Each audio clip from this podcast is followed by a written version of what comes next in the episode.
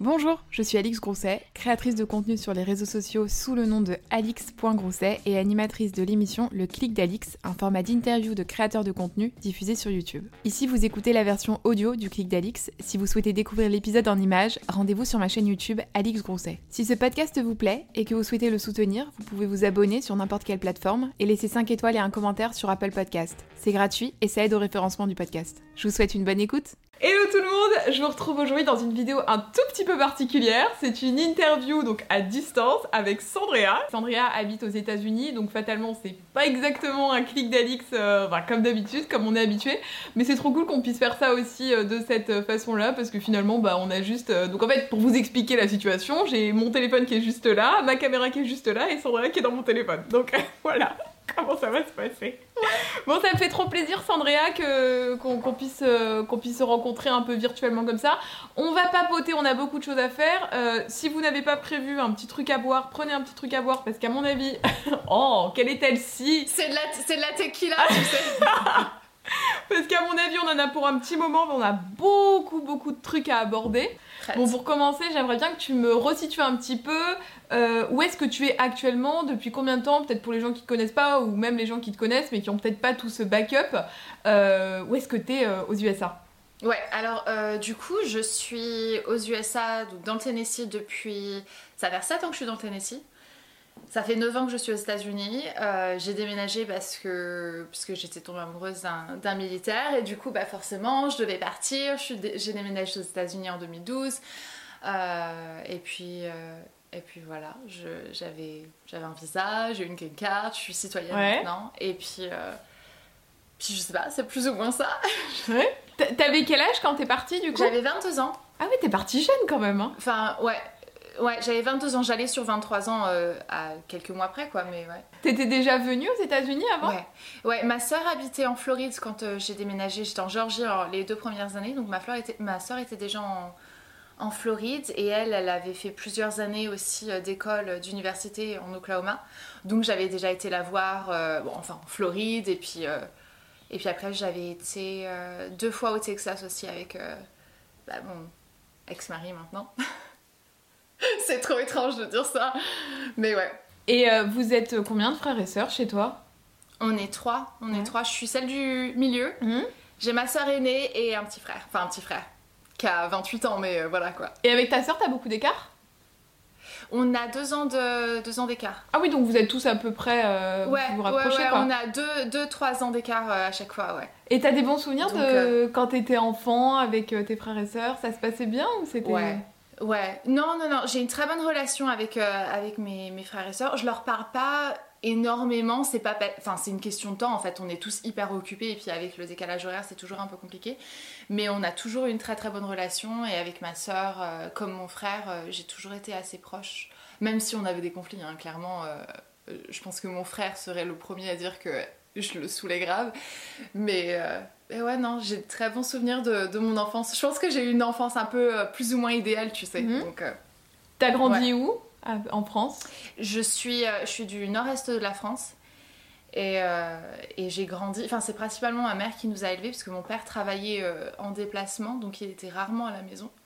Mais c'était cool. Il faisait quoi comme métier tes parents du coup? Ta mère elle, était maman au foyer ou Ouais, ma mère était mère au foyer.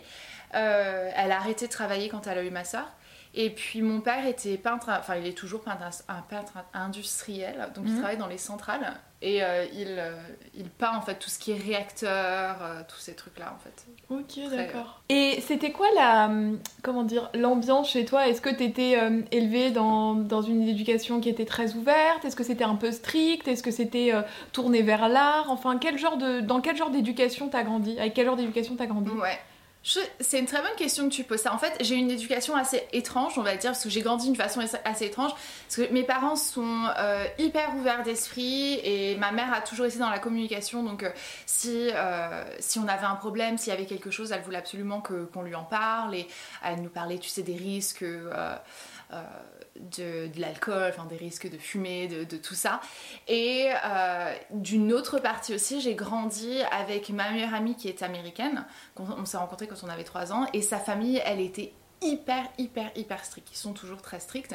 Et donc d'une façon, d'une partie, j'ai grandi euh, euh, dans une dans une maison qui était assez libre en fait c'est tu fais pas bon, c'est pas mes parents n'étaient pas en mode fais ce que tu fais et voilà Oui. c'était si tu fais ça ça c'est les conséquences. Maintenant que tu les connais fais le choix pour toi. Et en soi ça nous a toujours aidé à faire les bonnes décisions parce que ma mère nous a jamais caché quoi que ce soit. Et, euh, en même temps, en parallèle, je, grandissais avec, euh, avec quelqu'un qui, elle, ne pouvait absolument rien faire et qui, moi aussi, du coup, euh, ses, ses parents étaient missionnaires, donc ils avaient une église. Donc j'ai grandi dans une église hyper stricte, en même temps, dans une famille, mon père croit pas forcément en Dieu ni quoi que ce soit, donc euh, très étrange. Et euh, ça, ça a formé euh, un dédoublement de personnalité pendant des années, je pense. Ce côté hyper libéré et ce côté hyper strict. donc, ouais. D'accord, donc en fait, t'as été un peu. Enfin, t'as aussi pris de l'éducation de- des parents de ta copine, quoi. Comme vous étiez beaucoup ensemble, Ouais, ouais, ouais. ils t'élevaient, ils t'élevaient entre passé- guillemets. J'ai été pratiquement élevée chez eux, ouais. Depuis l'âge de 3 ans, j'étais. Euh, Enfin, 3 ans, pas 3 ans directement, mais euh, tu sais, dès que j'avais 7-8 ans, en fait, euh, j'allais dormir chez elle, elle dormait chez moi et tout. Et donc, j'ai appris l'anglais avec eux, je partais en voyage avec eux, donc j'étais vraiment le. Enfin, un, quat- pour un cinquième membre, en fait, Mhm. de, de leur famille, quoi. Et, et je, je suis hyper reconnaissante de ça parce que ça m'a permis d'avoir bah, une, une ouverture d'esprit sur la culture américaine, ou en tout cas ce que je pensais qui était une ouverture d'esprit à, à cette époque-là. Et puis euh, bah, la possibilité d'apprendre l'anglais assez tôt, et tu vois. Donc, euh, ouais, très étrange. Et tu la vois encore, cette, euh, cette copine? Ouais, ouais, ouais, ouais, on est toujours meilleurs amis. Ça fait, on va fêter nos 29, 29e Wow. anniversaire d'amitié euh, au mois de septembre. Et, euh, et donc, ouais, ouais, on se, voit, on se voit encore. On a eu des époques où on s'est un peu moins vu et tout. Mais euh, elle est dans l'Utah et. euh, Ah oui, donc en plus, elle est maintenant, elle est aux États-Unis. Oui, elle est aux États-Unis. Donc, euh, donc du coup, on s'est, on s'est revus là cet été. Et puis, je, vais, je vais aller la voir au mois de, au mois de juillet. Donc, Ah, c'est trop chouette. hein. Et si tu pouvais me raconter un souvenir heureux de ton enfance un, Quelque chose avant que tu quittes la France. Enfin, quand je dis enfance, c'est, tu vois, de ta période de 0 à 22 ans, en gros, jusqu'à ce que tu prennes ton indépendance et que tu prennes ton envol. Est-ce qu'il y a un souvenir, quelque Ouais. chose auquel tu penses qui te rend heureuse? Je, crois- je crois que tous les étés, en fait, tous les étés de lorsque j'étais adolescente, ça faisait partie de mes moments préférés parce que je passais toute ma vie chez ma meilleure amie, ma meilleure amie et euh, enfin on faisait les 400 coups et tout. Donc ça c'est un, de mes moments préférés. Et puis euh, je pense les quelques mois avant que je déménage des États-Unis, donc j'étais plus réellement enfant, mais euh, ma meilleure amie avait son petit garçon, son premier petit garçon. Moi j'avais mon permis, on était tous les trois tout le temps ensemble.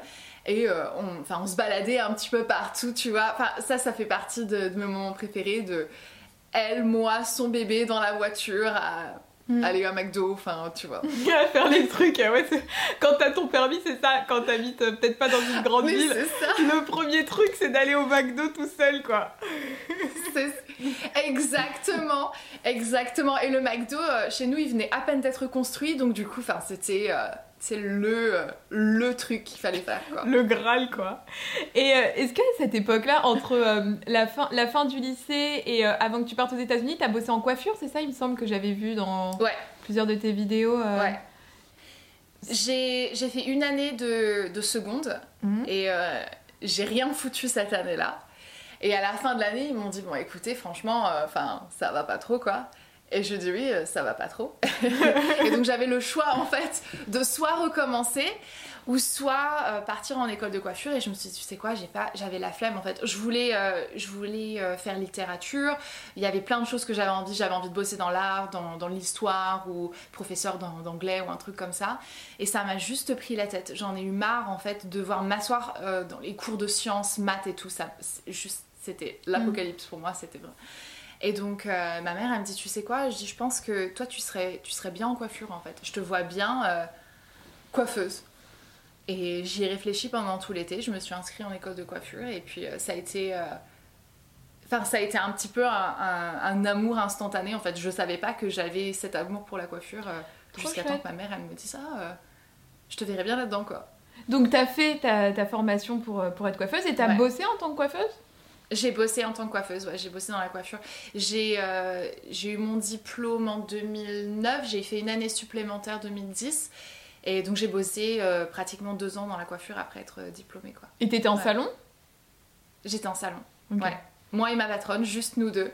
C'était le rêve. Je l'adore. On communique encore régulièrement et, et c'est une femme juste incroyable et j'avouerai qu'il n'y a, pas, il a pas une semaine où je ne pense pas à elle et où je regrette pas un petit peu, tu sais, ces, journées en salon parce que c'était le kiff quoi.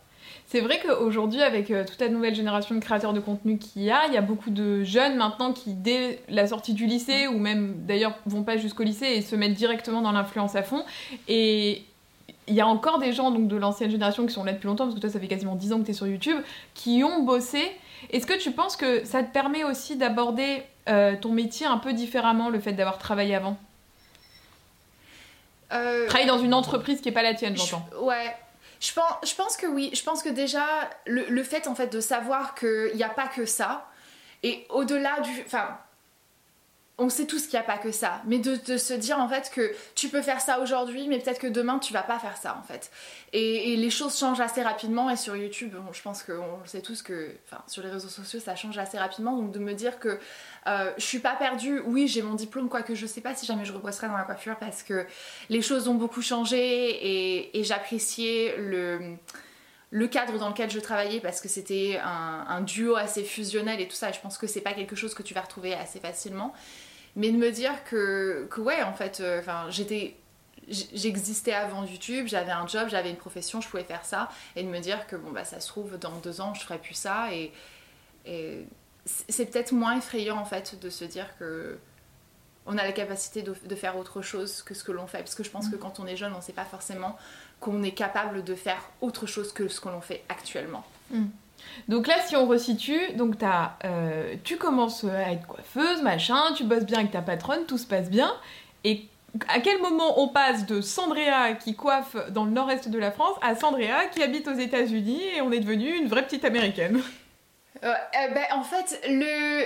Je, je, connaissais, donc j'avais rencontré mon... J'ai rencontré Hunter en 2009 donc euh, j'étais pas encore complètement euh, diplômée de enfin j'étais diplômée de coiffure quand on s'est rencontrés mais j'ai fait une année supplémentaire d'école. Et on a commencé à discuter en fait en fin d'année 2009 et puis bon bah les choses ont fait que euh, on s'est mis ensemble. On est resté ensemble pendant deux ans jusqu'à temps qu'on se dise bon bah en fait lui il était il partait il avait fait 11 ans, 11 mois, pardon, 11 ans, pas, pas 11 ans, 11 mois, en Corée, en Corée du, euh, Sud. Et puis, euh, puis moi, j'en avais marre. Enfin, je dis, c'est bon, là, les relations longue distance, en fait, c'est soit on se met ensemble, soit, bon, bah, c'est tout, quoi, on fait nos propres chemins.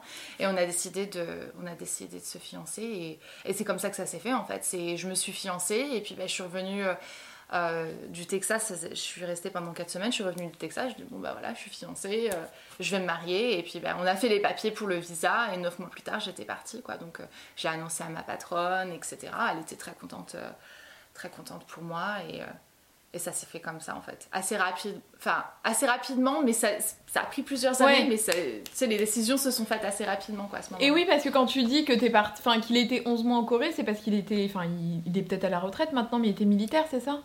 Il était militaire, ouais. Il était militaire pendant. Je l'ai rencontré quand euh, il était basé en Belgique. Et euh, il, était, euh, il a été militaire pendant 10 ans.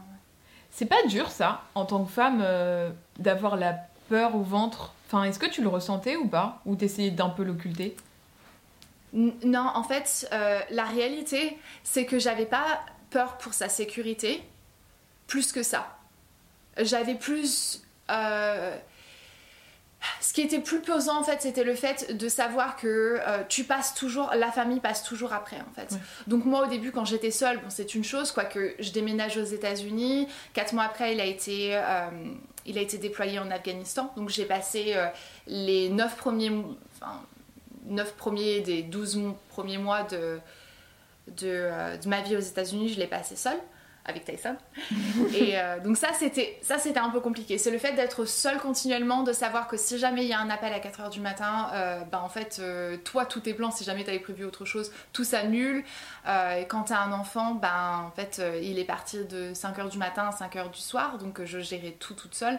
Et c'était plus pesant en fait de parce que j'étais j'étais toujours seule et que je gérais tout toute seule plutôt que inquiète pour sa sécurité en fait. J'étais plus facilement inquiète pour ce qu'il pourrait faire avec ses copains de euh, militaires que autre chose. Ouais, tu penses quand même à ces trucs-là quand tu t'es chez toi, tu m'étonnes. Tu parles de ta, de ta petite fille parce que vous avez eu un, vous avez une petite fille ensemble. Elle a quel âge aujourd'hui? Ouais. Elle aura 6 ans au mois de janvier, de, de juin. Elle aura 6 ans au mois de juin. J'ai du mal à parler. à chaque fois que j'ai une interview en fait comme ça, tu sais, je suis en mode mon cerveau est complètement déconnecté et. Euh, j'ai rigolé que c'était de la tequila, mais ce n'est pas de la tequila.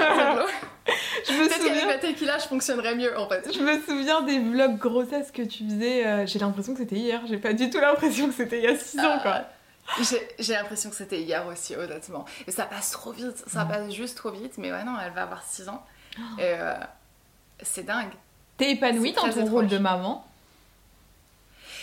Je, pense, je pense plus maintenant que je ne l'ai jamais été, honnêtement. Je, les premières années de... Déjà, ma grossesse était assez compliquée. Euh, j'ai dû euh, rester alitée pendant 7 semaines, donc c'était mm. hyper long. Et sur le moral, en fait, c'est très pesant pour moi qui bouge tout le temps, qui fait tout le temps des trucs et tout. Je pouvais pas rien que m'asseoir, en fait, c'était même pas possible. Je pouvais pas filmer, je pouvais pas, euh, je pouvais rien faire. Et puis après, je les premières années de, après sa naissance, je me suis pas forcément rendu compte que j'étais pas réellement bien dans mon rôle de mère, tu sais. Je, pense que je suis partie, je suis passée en fait. Euh, les choses se sont fait tellement rapidement et j'étais toujours tellement seule que j'avais pas le choix que de fonctionner, mais en même temps, je fonctionnais un petit peu avec. Euh, j'ai l'impression, j'ai eu l'impression d'avoir un brouillard en fait pendant des années de enfin je sais pas, tu te lèves, tu fais ça, tu fais ça, tu fais ça, tu fais ça, tu, vas, tu te couches et tu recommences. Et donc euh, j'ai pas forcément profité, j'ai l'impression, de euh, d'elle et de mon rôle quand, euh, quand elle était plus petite. Et aujourd'hui, maintenant qu'elle est un peu plus, bah déjà, enfin peut-être que vous pouvez partager plus de choses parce que si elle parle, parce que voilà, c'est pas comme quand c'est un bébé où tu dédies ton temps à t'en occuper. Là, pour le coup, il y a un vrai échange un échange différent qui se crée, quoi. Ouais, je pense, si, si je suis honnête, c'est pas le, problème... Enfin, le problème ne venait même pas de l'âge, tu sais. De, mhm. Le problème ne venait pas d'elle, en fait. Le problème venait de moi et du fait que j'étais pas forcément heureuse et que je ne savais pas. Et que tu sais, quand, quand tu t'es fondamentalement pas heureux dans ta vie, Ouais, t'arrives pas à profiter de toi, t'arrives pas à profiter des autres, et je pense pas que c'était parce qu'elle était trop jeune, ou je pense, je, pense pas que c'est parce qu'elle est plus vieille maintenant mm. que je, j'arrive à avoir une meilleure relation avec elle, c'est que je pense que j'ai une meilleure, meilleure relation avec moi, et dès lors je suis capable d'avoir une meilleure relation avec elle en fait. Parce que quand, quand t'es pas heureux, t'es pas heureux en mm, fait. Mm, oui, parce que tu rayonnes, et de toute façon ton rayonnement va aussi impacter les autres, je pense, quand t'es. Euh, en... Ouais, quand t'es mieux avec toi-même, quoi. Enfin, c'est ça, et quand t'es psychologiquement, quand t'es pas bien, t'as pas envie, en fait, euh, t'as pas la patience pour mm. un enfant qui est en train d'essayer d'apprendre à faire quelque chose. Ou t'as pas la patience, euh, tu sais, il y a une crise, euh, deux ans, c'est la... enfin, deux, trois ans, c'est les pires moments où tout est une crise. Et t'as juste pas la patience, en fait, de, gérer ça. Et, et, et, et c'est pas quelque chose que j'aime avouer, tu sais, de dire, ah ouais j'étais pas forcément très bien dans mon rôle de mère, mais en fait, je pense que c'est quelque chose dont il faut qu'on parle en fait et de se dire que ben tout n'est pas forcément toujours tout rose et c'est pas parce que tu as toujours voulu des enfants que maintenant t'en as et que du coup tout va bien parce que parce que c'est pas en fait euh, la recette euh, enfin ouais je pense que la recette du bonheur quand on a un certain âge parce que j'étais jeune c'est pas forcément ce qui est ce qui est réellement mm. Oui, tu l'as eu jeune, ta fille. Et comment est-ce que vous l'avez éduquée? Je me suis toujours demandé, parce que dans tes vidéos, j'ai l'impression que tu lui parles un peu en anglais. Ou est-ce que tu lui parles en français Au niveau de la langue, vous, faites comment? Alors en fait, euh, je lui ai parlé en français les premières années de sa vie parce que c'était, elle était tout le temps avec moi. On n'était que toutes les deux puisqu'il il était tout le temps au travail.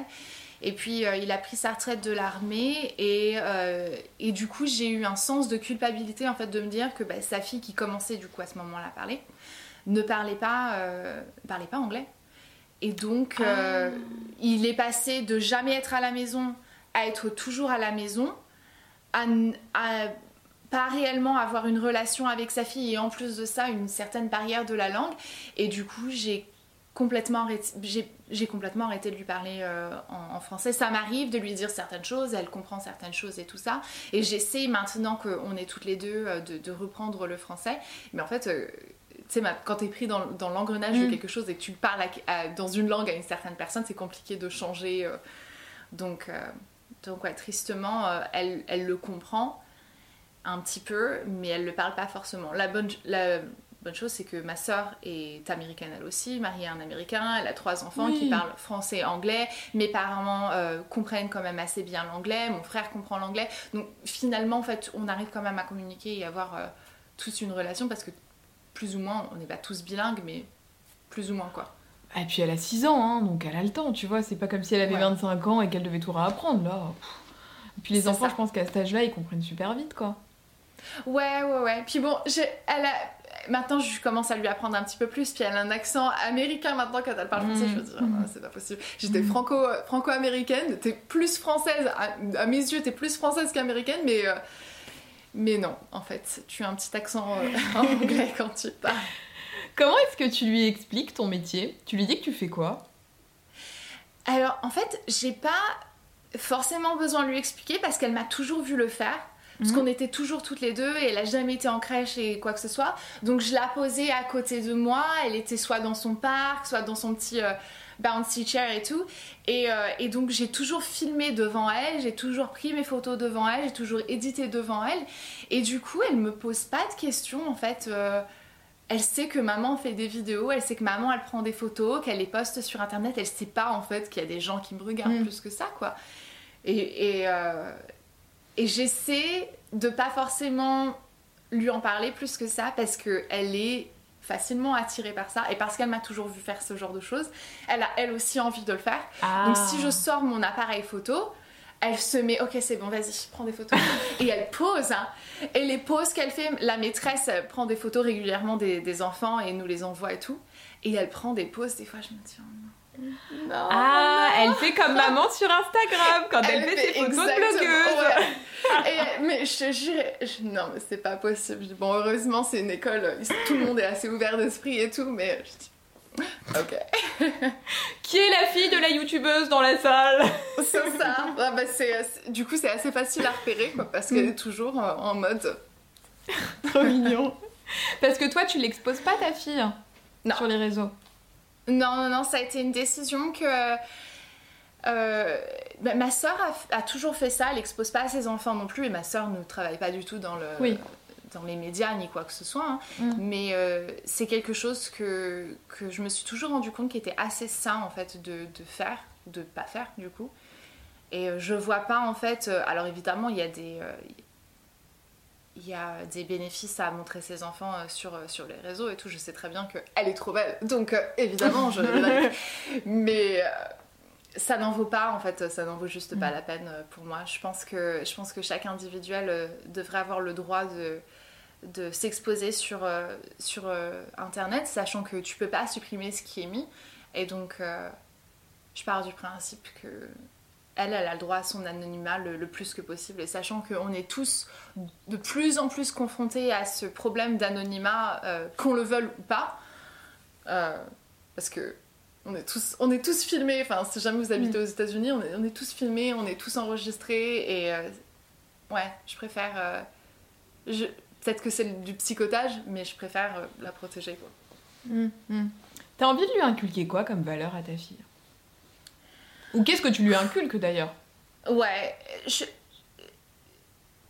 la, première chose que j'aimerais qu'elle puisse comprendre, c'est que personne ne la définit, qu'elle est exactement qui elle est, et elle peut être absolument qui elle veut, et que qu'elle doit se suffire à elle-même, et que, c'est important qu'elle comprenne que, elle vaut autant qu'un autre humain en fait. Et, euh, ces derniers, mois, ces dernières semaines, elle commence à poser un petit peu plus de questions. On a eu les élections présidentielles, on a eu Covid, on a toujours Covid. Euh, et c'est des choses que j'aimerais bien lui faire comprendre en fait. Lui faire, bah, Covid, d'où est-ce que ça vient? Ça me saoule, euh, on, peut, on peut rien faire, je dois porter des masques, je peux pas avoir papier et mamie. J'ai dit, bah oui, j'ai dit, je comprends et je lui explique en fait, euh, tu vois, ce genre de choses. J'ai dit, on, a ça parce que, parce que le monde fait ça en fait. Et quand on a eu la présidentielle, je lui ai expliqué en fait les choses et quand, quand on a eu enfin la première vice-présidente américaine, je lui ai dit, tu vois, je dis, elle, a fait ça, elle a fait ça et tout. Donc je pense que j'essaye de lui inculquer les valeurs d'une femme forte qui sait qu'elle est capable de faire tout ce qu'elle veut euh, sans forcément avoir l'aide de quelqu'un, mais en sachant que même si jamais tu demandes de l'aide, ça veut pas dire que tu es moins forte. Mm. Ouais. Je sais pas si jamais j'arrive. J'ai du mal, tu sais, des fois à m'exprimer. Non, mais si, je pense qu'on a tous compris euh, ce que tu voulais dire. Et de toute façon, c'est des sujets sur lesquels tu communiques pas mal sur tes réseaux. Hein. Euh, sur Insta, notamment beaucoup en story depuis quelques mois, en repartageant beaucoup de posts. Et c'est rigolo que tu parles de la présidentielle, parce que justement, j'avais envie de t'en parler. T'as beaucoup communiqué, et je crois que t'es la première youtubeuse que je vois, créatrice de contenu, a autant communiqué sur, euh, sur de la politique qui est pas engagée à la, enfin, si tu veux, à la racine. C'est-à-dire que tu as des youtubeurs qui sont, euh, ou des créateurs de contenu spécialisés en politique et donc fatalement qui vont créer leur contenu autour de ça. Et toi, c'est vrai que tu en as beaucoup parlé, je m'y attendais pas nécessairement et j'ai trouvé que c'était fait de façon assez intelligente et euh, parce que tu as fait beaucoup de lives où t'expliquais ce qui se passait, notamment aux États-Unis, le système de vote. Enfin, moi, j'ai appris plein de trucs que j'ignorais complètement. Comment est-ce que ça, ça a été perçu de ton audience? Euh, j'ai eu que des retours positifs honnêtement. Et je m'y attendais pas forcément. C'est quelque chose je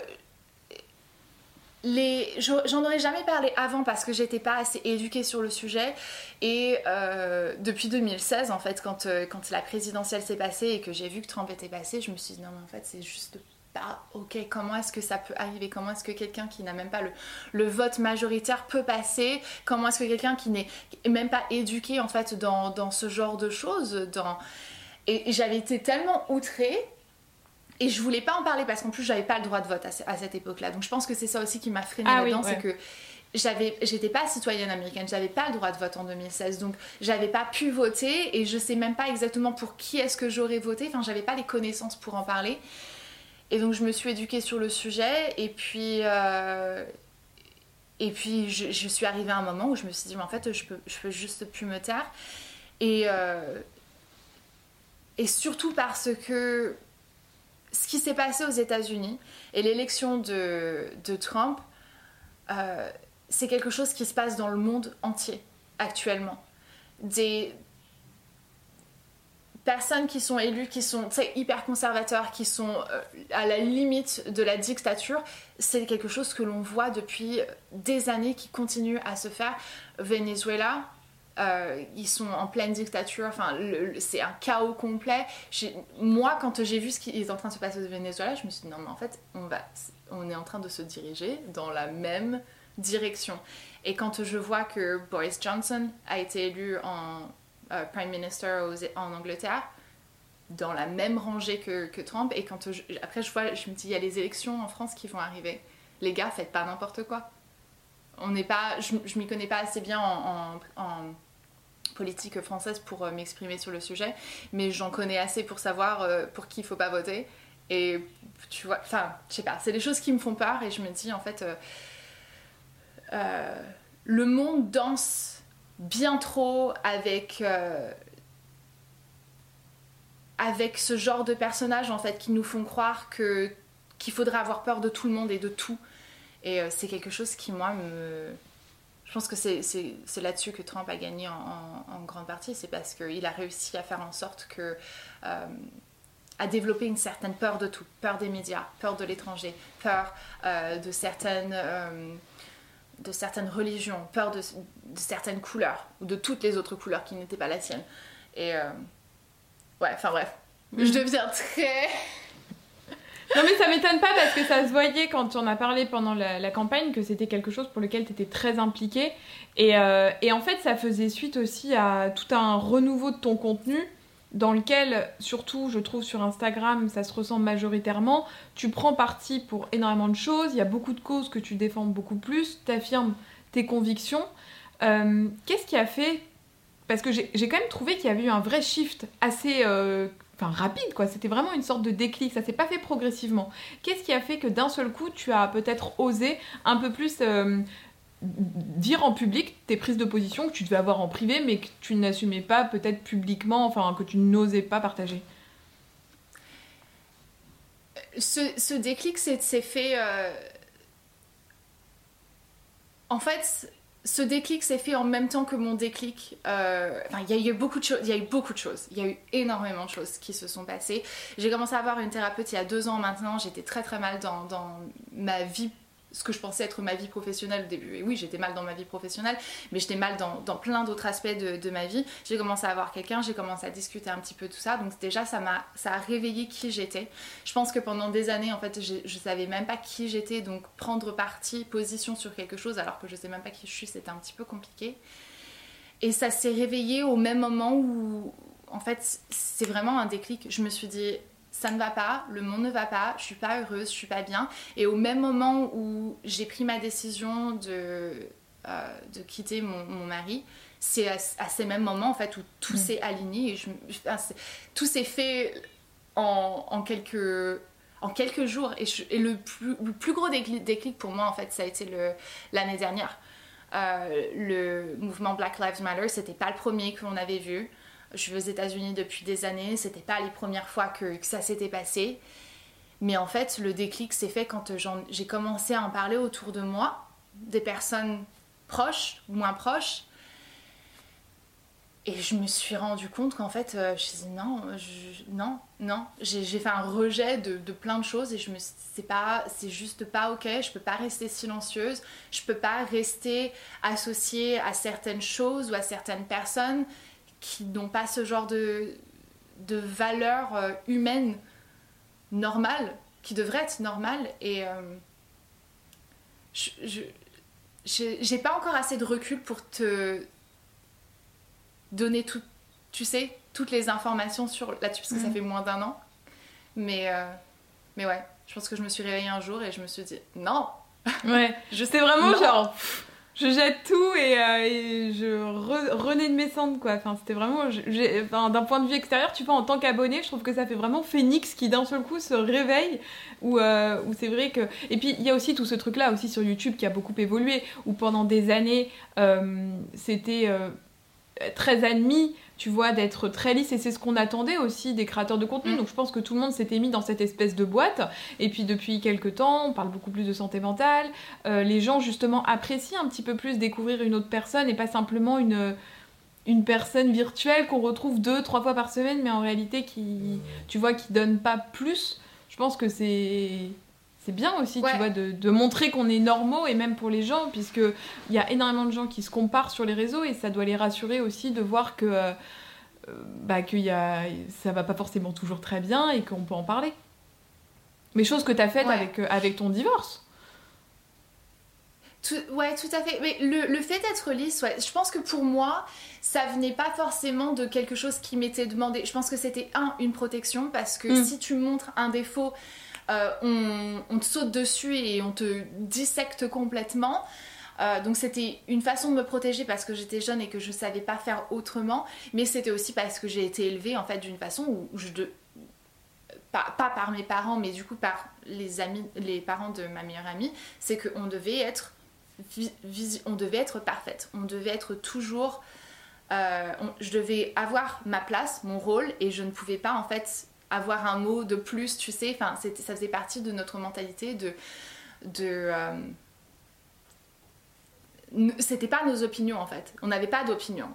C'est quoi ça me fait penser Tu crois dans, dans, dans, dans une secte?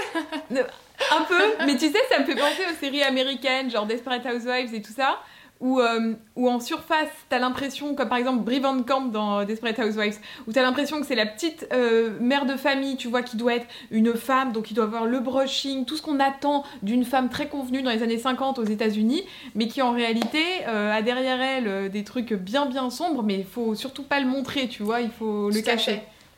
Mais c'est ça, ça fait partie de la culture américaine, ça fait partie d'une certaine culture américaine, en fait, tout ce qui est conservateur, qui veulent vraiment mm. conserver, en fait, euh, ce qui est, selon eux, traditionnel, et la femme fait ci, et la femme fait là, ça, et elle doit pas demander plus que l'homme, parce que c'est ridicule, pourquoi est-ce qu'elle mm. oserait demander ce genre de choses?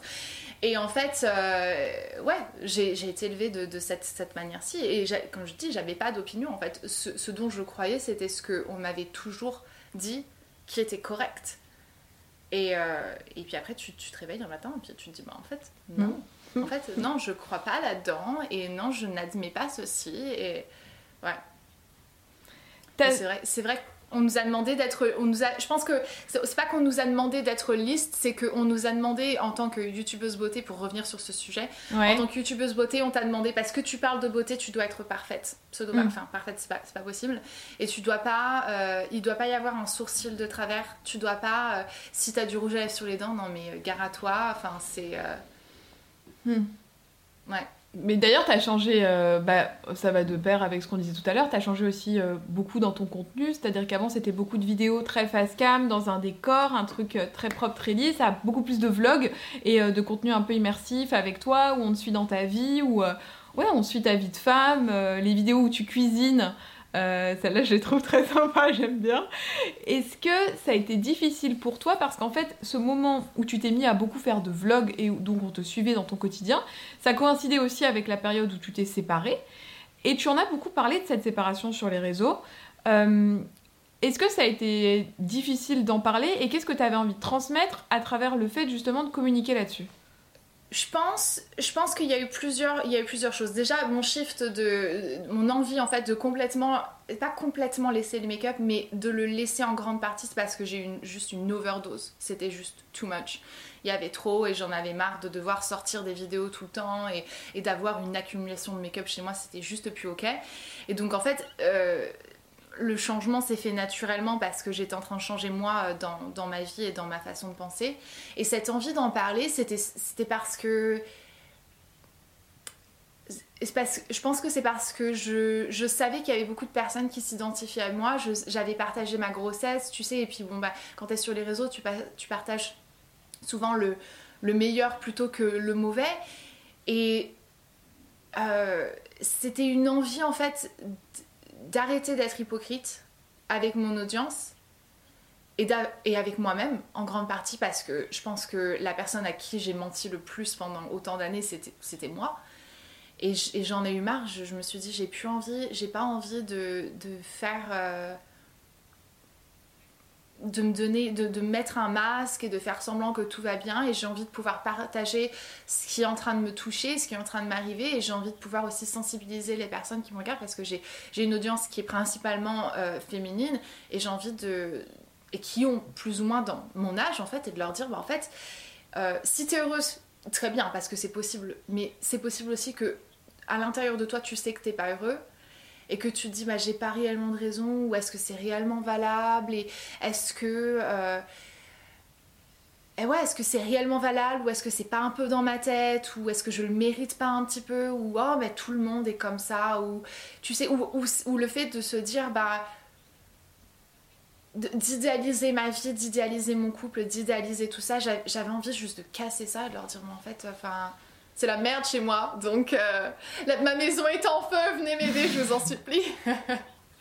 Et euh, ouais, non, c'était. Je pense que c'était ça. Juste ce besoin de, casser euh, la façade. Et les vlogs, c'était ça aussi, en fait. D'être toujours en face cam avec des lumières mises à un certain angle pour qu'on voit absolument pas mes cernes. Et d'en avoir une au-dessus de moi. Et d'avoir un truc qui réfléchit la lumière sur mes jambes. Et ça et ça. Oh, c'est fatigant. C'est juste fatigant de devoir garder une image tu sais, qui n'est pas la tienne. Et euh, j'en ai marre, je suis fatiguée.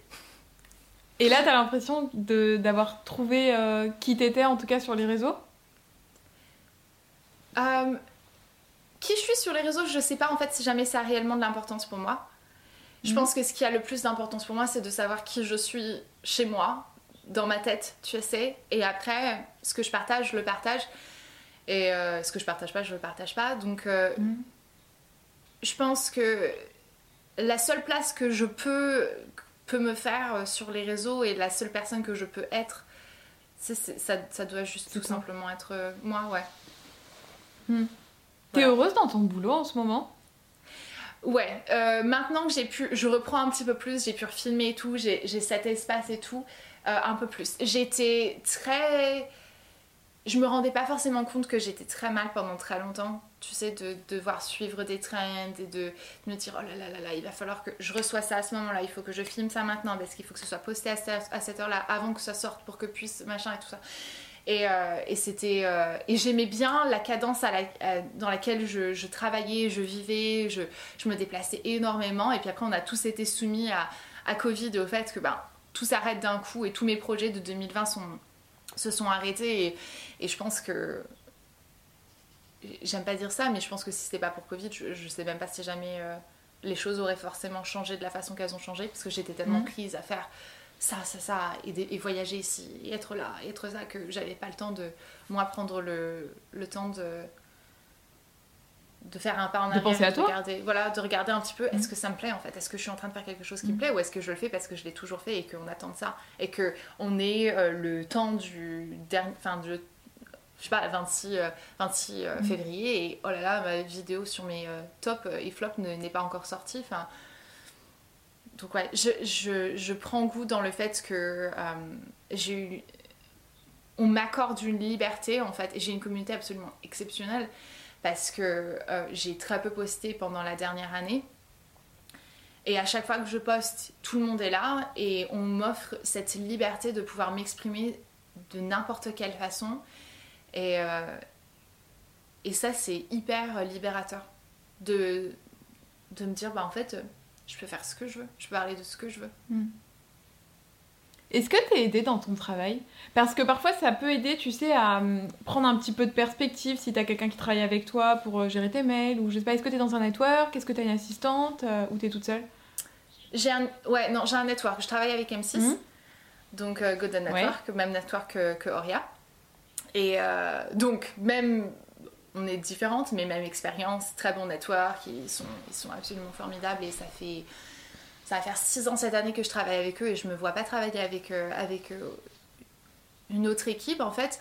Euh, ils gèrent pas mes mails, ils gèrent uniquement en fait mes collaborations. Donc si jamais je reçois un email et que la collaboration me plaît, je leur envoie et je reste dans la boucle, mais c'est eux qui, qui gèrent ce genre de choses parce que je je pourrais pas prétendre en fait être capable de faire ce genre de choses, de démarcher, à démarcher les marques, c'est même pas la peine.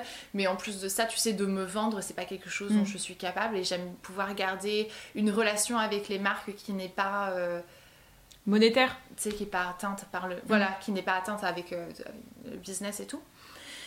Et euh, mais non, je, sinon je travaille seule. Je j'ai pas d'assistant, j'ai pas de, you know, de crew, caméra, man, j'ai des amis qui prennent des photos de moi de temps en temps, mais sinon, c'est moi, mon timer, ma caméra, Piot parfois qui m'aide. Mais euh, non, je, travaille seule, j'ai toujours travaillé seule et parfois je me dis que j'aimerais bien avoir quelqu'un qui puisse euh, travailler avec moi. Mais euh, n'en avait pas forcément parlé, mais j'avais laissé un commentaire, tu sais, sous une de tes, de, de tes photos. Je me dis, mais en fait, je suis pareil, je peux pas déléguer mon travail parce que je sais pas m'exprimer. Et donc, je n'arriverai jamais à t'expliquer exactement ce que je veux mm. parce que je n'arrive pas à m'exprimer. Ah oui, non, moi, c'est impossible. Tu vois, par exemple, pour mes photos, il euh, y a que ma maman qui veut me prendre en photo parce que je sais que je peux lui dire, c'est ma mère, je peux lui dire, genre, est-ce que tu peux te mettre euh, accroupi s'il te plaît Je voudrais pas le dire à quelqu'un d'autre. Et, euh, et, pour les montages et tout, je me dirais, mais je passerai tellement de temps à dire euh, là faut que tu fasses un zoom, là faut que tu fasses un dézoom, là un cut, parce que quand je filme, je sais ce que j'ai dans la tête, tu vois, et je sais comment je veux que ça rentre. Je suis pareil que toi. Sur ça, c'est. Tout à fait. Micro micromanaging, c'est très mauvais pour nous, mais écoute, qu'est-ce que tu veux on, arrive... Moi, je peux pas m'en défaire. Et c'est pareil, quelqu'un euh, j'avais laissé ma belle-sœur éditer 2-3 vidéos euh, l'année dernière, début d'année, et elle, travaillait très très bien. Mais en fait, moi, ça me manque aussi. Mm. Parce que j'aime bien pouvoir faire ça. Parce que c'est, c'est l'aboutissement d'un travail. Et si jamais je ne vois pas, et quand je tourne moi mes vlogs, je sais comment est-ce que je vais les éditer. Et on a des. Surtout pour mes vlogs, c'est pas possible. Parce que t'as des jumps où t'es t'as un jour c'est ça, puis un jour c'est ça, puis après tu fais un retour en arrière. J'aime bien en fait faire ça parce que je trouve que c'est plus mm. actif plutôt qu'un truc hyper linéaire et, et tu t'assois, tu dis bon bah ok lundi, mardi, mercredi, jeudi, vendredi. J'aime bien euh, pouvoir trouver le moyen de, de garder les gens, tu sais, assis à me regarder à se dire qu'est-ce qui va se passer Est-ce qu'il va pas y avoir un petit make-up rose qui va popper J'ai vu hier dans ta vidéo, euh, enfin la vidéo que t'as sortie hier avant-hier avec ton liner rose, mais c'est vrai parce que je te vois en train de te préparer et d'un seul coup, pouf, Sandria dans son hall et puis pouf, ça repart dans le dressing et je suis d'accord avec toi, ce genre de montage dynamique, moi j'aime bien aussi. Après, il y a une audience pour tout, il y a des gens qui aiment bien, tu sais, quand c'est euh, limite euh, pas de pas de cut, hyper. Mais c'est vrai que je suis d'accord avec toi, j'aime bien quand il y a un peu de quand ça va pète quoi. Et au niveau des collabs. Voilà.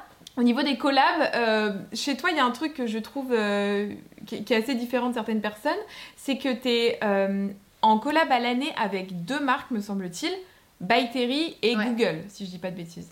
Ouais. Ça, comment est-ce que ça te permet de bosser? Parce que si on explique concrètement aux gens, c'est-à-dire que en gros, tu as un budget qui va être alloué à l'année où tu sais que tu as un certain nombre de postes à faire.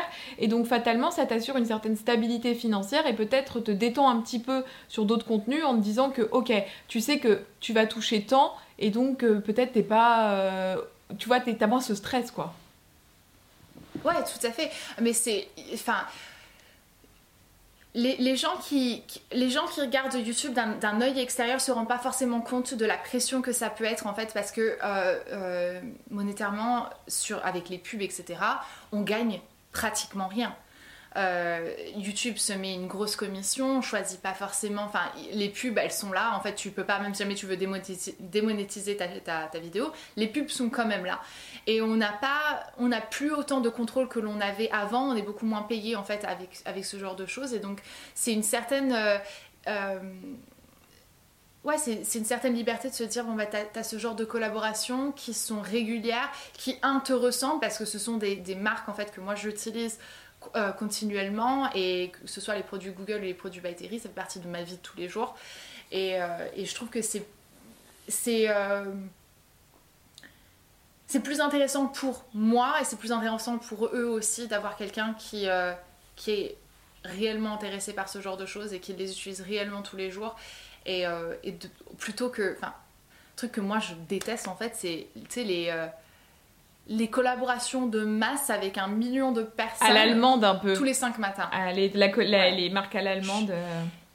Je ne supporte pas ça. Je ne supporte pas ça. Et, euh, et je dis pas que j'en ai pas fait parce qu'en fait, il y a certaines marques quand ils sont sortis et tout. Euh, j'étais hyper intriguée par Daniel Wellington par exemple. J'ai eu des, des montres Daniel Wellington, j'ai travaillé avec eux et tout ça.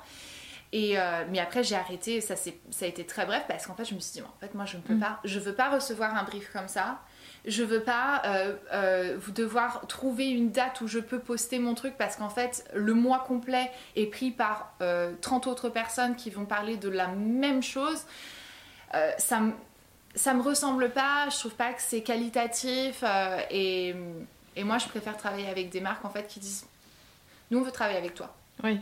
C'est avec toi que voilà, on veut travailler avec toi et on veut travailler avec toi sur le long terme parce qu'on apprécie ce que tu fais, parce que on croit en toi, on croit dans ton contenu et euh, et, du coup c'est réciproque et non seulement c'est libérateur mais en plus de ça c'est juste. Enfin, je me regarde plus facilement dans le miroir dans ce genre de collaboration.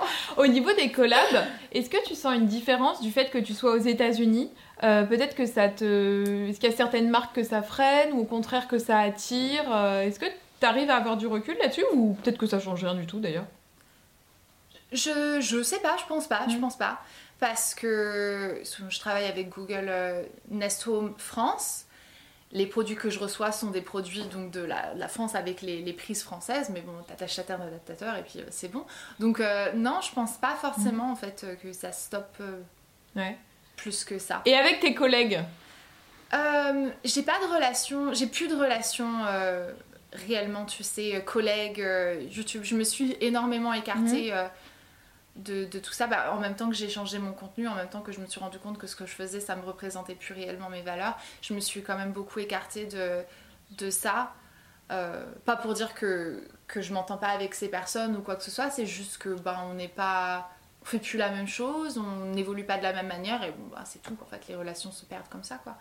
Donc mm. j'ai pas réellement de collègues. Ouais. Mm. Enfin, j'ai des collègues mais tu vois ce que je veux dire, j'ai pas de relation réellement avec les gens quoi. Oui, c'est pas c'est pas, pas, pas tes amis, quoi. C'est comme dans une boîte, euh, quand il y a un comptable, un gars euh, à la RH, quoi. Voilà, vous faites le même métier. Si vous vous croisez, c'est cool, mais c'est pas, tu ne vas pas les appeler tous les quatre C'est ça, mais je pense que c'est parce que, effectivement, je pense que c'est en grande partie parce que. Euh, parce que j'habite loin en fait, donc je peux pas avoir les mêmes relations que mm. quand si tu sais quand tu es basé sur Paris, tu vois tout le monde à tous les événements, toutes les semaines il y a un truc, tu peux voir quelqu'un plusieurs fois par mois, et donc effectivement oui je, suis à l'écart, mais c'est pas c'est pas quelque chose qui me dérange. Mais tu sais, je me dis peut-être que justement ça te permet de garder un côté un peu sain avec ton métier et toute la fame qu'il y a autour parce que forcément euh, il faut gérer aussi ce truc de se dire ok j'ai quand même un million de personnes, un plus d'un million de personnes qui me suivent tu vois, je pense qu'à un moment ou un, autre, ça peut aussi influer un peu sur ton mental. Il y en a certaines ou certains qui prennent un peu la grosse tête, puis après elles dégonflent, ou alors elles restent gonflées, et voilà. Mais le fait d'être aux États-Unis, tu ressens peut-être pas ta notoriété de la même façon que si tu étais en France. Ouais, c'est hyper. Honnêtement, c'est quelque chose. Je serais toujours reconnaissante euh, de ne pas devoir vivre dans le pays dans lequel, pour lequel je, j'ai de l'influence. Parce que. Euh, déjà parce que je ma vie privée, c'est tellement important pour moi. Mais en plus de ça, euh, ouais, je, pense que ça, ça jouerait énormément sur ma façon de, penser, sur ma façon de vivre et tout ça. Et c'est vrai que les gens, en fait, qui sont autour de toi, euh, moi, quand je discute avec n'importe qui, la dernière chose dont j'ai envie de parler quand je suis chez moi aux États-Unis, tu sais, je rencontre quelqu'un, etc. Euh, mm. La dernière chose dont j'ai envie de parler, c'est mon joy.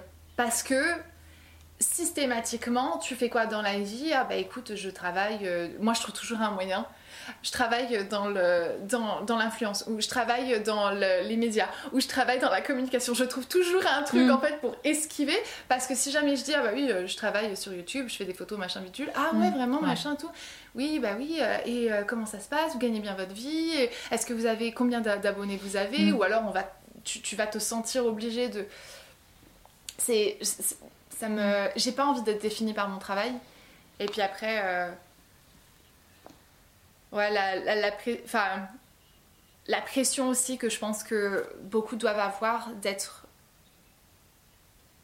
Tu sais, d'avoir. Euh, même si jamais t'as pas, pas envie d'avoir une concurrence avec les gens avec qui tu travailles, même si toi tu l'as, peut-être que toi tu l'as pas, mais je pense que je pense que si jamais on est dans ce métier-ci, c'est pas forcément de la concurrence, c'est vraiment juste l'envie de faire quelque chose de bien et de faire mieux pour soi-même. Et, euh, Ouais, non, je pense que. Je, pense que là, tu encore plus cette dernière année d'avoir été séparée et de ça fait un an que j'ai pas été en, je suis pas retournée en France, ça m'a fait un bien énormément en fait de pouvoir juste mm. mettre ça de côté et me dire ok c'est mon job mais c'est pas ma vie en fait. Et le nombre de personnes qui me suivent c'est pas c'est pas représentatif de qui je suis. Et les personnes qui arrêtent de me suivre, ça ne me rend pas moins bien, moins intéressante, c'est juste les gens évoluent en fait. Et je pense que quand tu es euh, plus proche, euh, tu sais, quand tu tout le temps dans ce cadre-là, je pense que c'est plus facile de détacher et de te dire ça me reflète pas moi. C'est pas moi que ça reflète, c'est juste l'évolution des choses quoi. Mm. Je parle beaucoup, je suis désolée. Et toi, en tant que. Bah non, au contraire, moi je trouve ça hyper intéressant. Je, je, je bois tes paroles comme Maxime Et toi, en tant que Sandrea euh, abonnée, parce qu'avant d'être Sandrea youtubeuse, bah t'étais aussi euh, Sandrea abonnée sur YouTube, qu'est-ce que t'aimes regarder? Parce que c'est vrai que ce qui est intéressant, je trouve, avec les créateurs de contenu, c'est que forcément, toi, t'as ce petit recul aussi, on va pas se mentir, tu sais, euh, les petits racos, les petits trucs de temps en temps. Qui est-ce que t'aimes regarder et qui est-ce que tu peux recommander aux gens de regarder parce que tu sais que c'est des créateurs qui sont cool, qui sont honnêtes dans leur démarche et qui partagent un contenu euh, sympa. Ouais, pour toutes les personnes qui me disent oh là là ça nous manque trop, tu sais tes revues make-up et tes vidéos make-up en soi et tout, je leur dis écoutez, j'en fais peut-être plus, mais je peux vous recommander ce qui est pour moi l'une des meilleures qui le fait le mieux, c'est Laura de la chaîne Lotus Makeup. Parce que. T'es sûre que t'allais me dire Laura Parce que, bon, déjà, une, c'est une de mes meilleures amies, mais en plus de ça, elle fait un contenu de qualité qui n'est jamais, jamais, jamais fait euh, pour. Tu sais, avec une idée derrière la tête. C'est toujours pour l'envie de partager ses bons plans, ses, ses, astuces. Euh, euh, elle, fait plus facilement de revues make-up qu'elle va faire de tutoriels, quoi qu'elle en fait quand même. mais ouais, pour moi, c'est pour moi, c'est l'une des meilleures chaînes de revues make-up en France. J'ai participé à un podcast il y a pas longtemps d'Ophélie Duvillard qui s'appelle Game Changer, qui est un super podcast. Et à la fin, elle m'a posé une question que je trouvais assez intéressante, qui était quelle question tu aimerais que l'on te pose? Une question qu'on ne pose jamais et t'aimerais bien qu'on te la pose. Euh...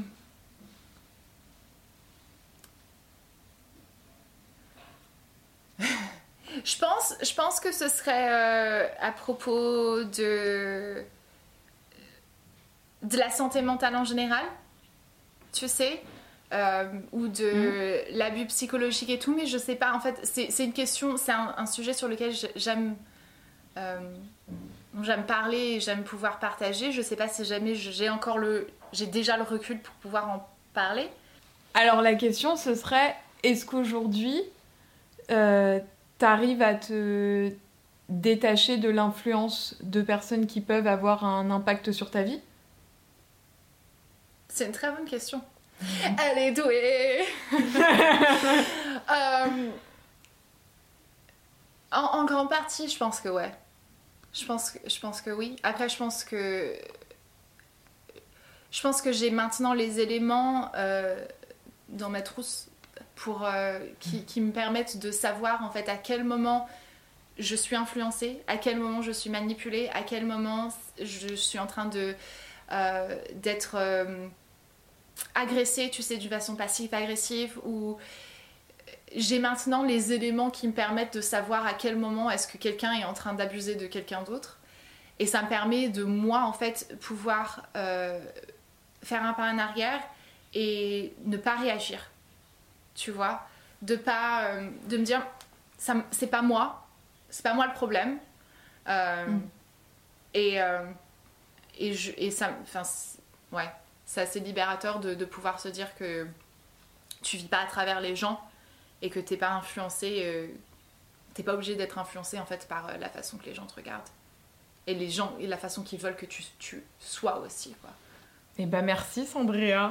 C'est une bien belle façon de conclure, ça fait une heure qu'on papote. Avant qu'on avant qu'on termine, je voulais te demander si tu avais, je sais pas si avec euh, Covid c'est compliqué ou pas, mais si tu avais des projections, peut-être de collab, de voilà des projets qui arrivent dont tu peux un peu parler euh, sur l'année 2021 ou 2022 même euh, non, pas vraiment. J'ai des, des, envies et tout, mais j'avouerais que mon focus n'est pas en fait sur les collaborations ni quoi que ce soit. Euh, j'aimerais déjà retrouver un rythme assez régulier mhm. sur ma chaîne. Je pense que ça, ce sera, ce sera une très bonne chose. Donc c'est un but, c'est un projet que j'ai pour moi. j'ai mes projets, mes collaborations annuelles, qui, que ce soit bactéries, etc. Quoi, mais non, sinon j'ai pas de, de réel projet. Je pourrais en avoir si je, je voulais me déplacer en France, mais en fait tant que je ne suis pas vaccinée, je refuse de me déplacer. Donc. Euh, ok. Bon, on attend alors. ouais.